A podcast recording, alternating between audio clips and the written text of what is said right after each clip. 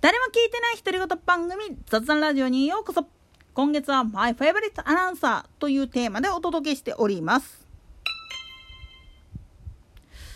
まあ今年のプロ野球パシフィックリーグはオリックス・バファローズが勝っちゃってしかも前年最下位からっていうとんでもないジャイアントキリングをやらかしたわけでして。なんでやねん。ねんけど本当だったらこれをまあ苦い顔しながらだけどどっかで喜んでたんじゃないかなって思う人がいるんですよね。ただこの方が亡くなられてもう随分経っちゃいますから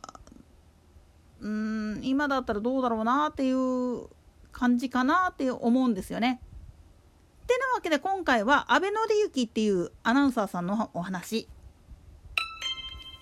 今でこそ ABC ラジオ ABC テレビって言ったら虎番主義っていう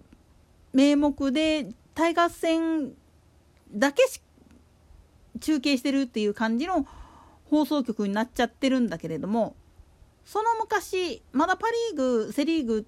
の球団がもうちょっと言っちゃうとパ・リーグの球団が西日本の場合だったら大阪に3球団集約されてたっていう格好だったんですよね。まあ正確には西宮だから兵庫県がブレーブスは。まあ言ってみれば阪神間に3球団あってその3球団よりもタイガースの方がメジャーだからセ・リーグの方がメジャーだからっつって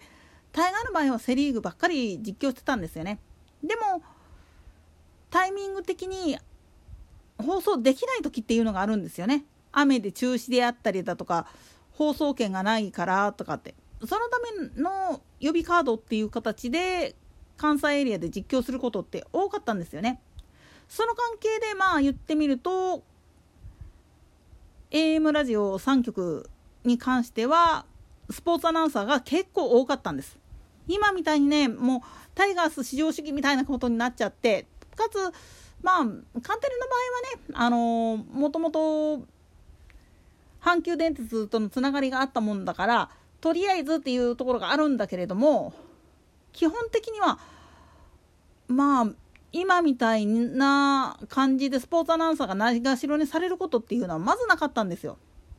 だけどやっぱり注目されるのは甲子園球場で実況するアナウンサーっていう形だったんですよね。そんな中で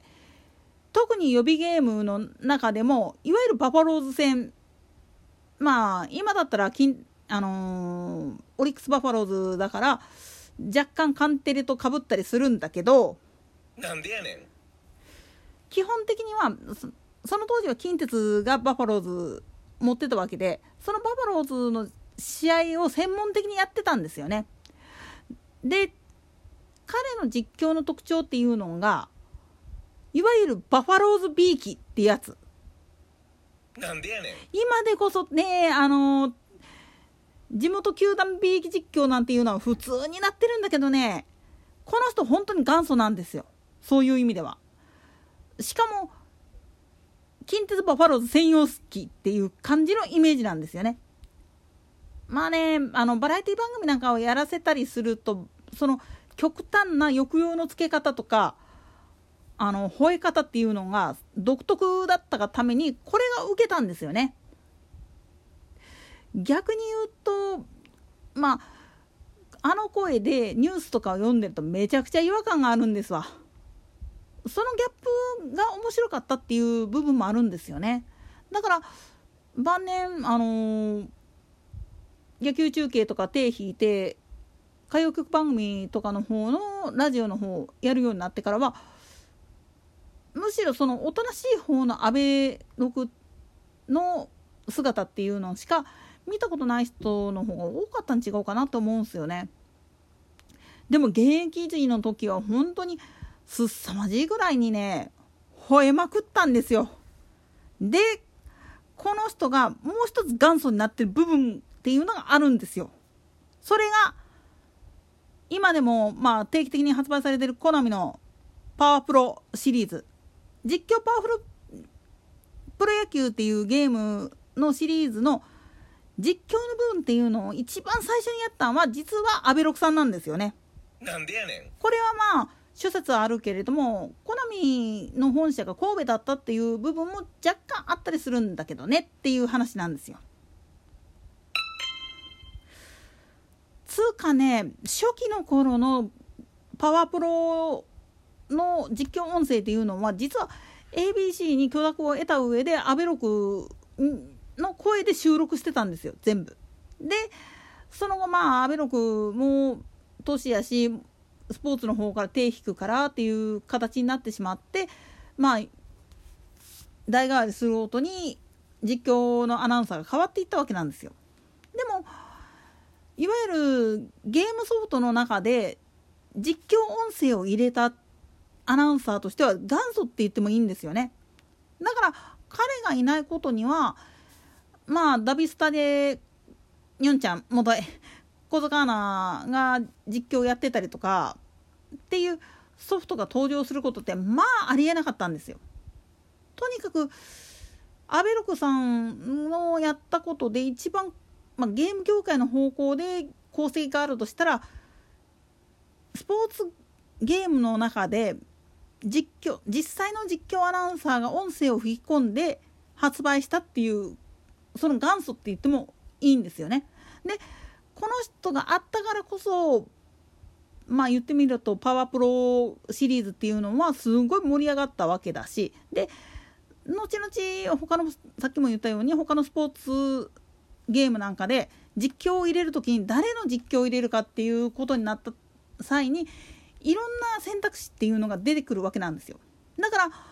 ものによっては実況しているアナウンサーパワープロだけでもその初期の頃はさっきも言ったようにアベロクさんがやあのファミコン版とかやったらアベロクさんがやってたやつがあったんだけれども今のやつやったらもっと変わってきてるんですよね。かつ他のスポーツもそうやって専門的な実況ができるアナウンサーが増えたことによってフリーランスでもそういうので仕事をもらってやるっていう人が増えたのは確かなんです。まあこんだけの功績を残しておきながら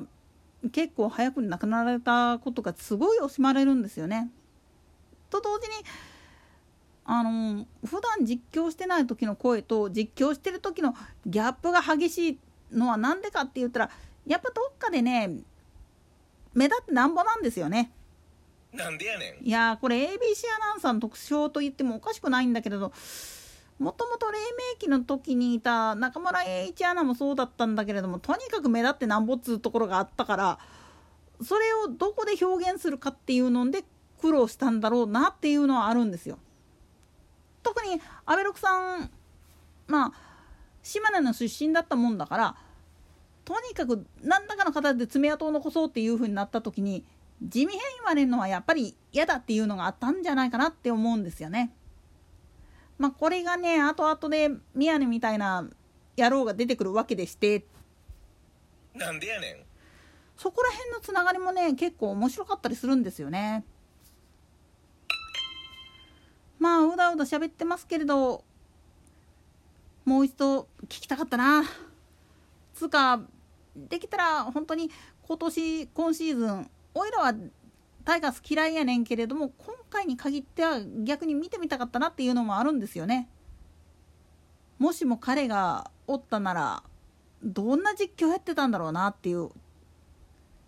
そういう楽しみもあったような気がするんですよね。といったところで今回はここまで。それでは次回の更新までごきげんよう。